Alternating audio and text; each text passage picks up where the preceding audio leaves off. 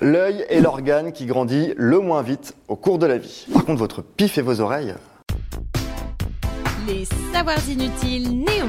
Les savoirs inutiles. Savoirs inutiles. Néons. Savoir inutile numéro 20004. Si vous vous demandez pourquoi vous trouvez les bébés mignons, c'est en partie à cause de la morphologie de leur visage et de leurs petites jambes toutes rikiki.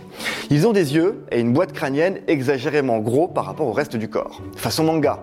Et des yeux ronds dans un visage rond, ça donne un truc que l'humain trouve naturellement mimi.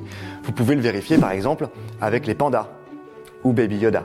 Et s'ils ont des gros yeux, c'est parce qu'ils ont quasiment atteint leur taille adulte. Quasiment car ils vont pourtant continuer à grossir. On estime ainsi qu'ils mesurent entre la cornée devant et la macula tout à l'arrière 18 mm à la naissance, à 2 ans ils font 21,5 mm et à l'âge adulte 23 mm, soit une croissance d'environ 20%. Rien à voir donc avec d'autres parties du corps qui, elles, vont connaître une croissance impressionnante. Dans l'ensemble, le corps va grandir plus de 20 fois entre la naissance et l'âge adulte.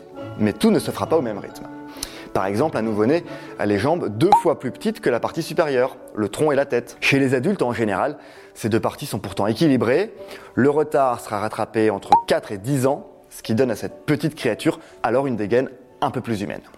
À la puberté, la croissance est dite centripète, c'est-à-dire de l'extérieur vers l'intérieur du corps. Ce sont donc les pieds et les mains qui grandissent d'abord le plus vite, arrivent ensuite les jambes et les bras, puis seulement à la fin le tronc, ce qui explique pour certains adolescents eh qu'ils ont l'air de ne pas trop savoir quoi faire avec leurs membres trop grands. C'est du vécu. Entre 13 et 15 ans, le corps peut prendre jusqu'à 10 cm par an avant d'atteindre entre 15 et 17 ans, en moyenne, sa taille définitive.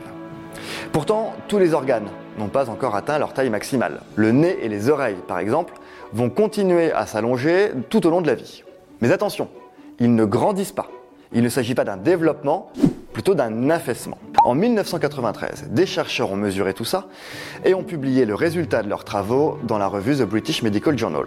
Ils ont estimé que les oreilles s'allongent de 0,22 mm par an environ, soit à peu près 1 cm au bout de 50 ans.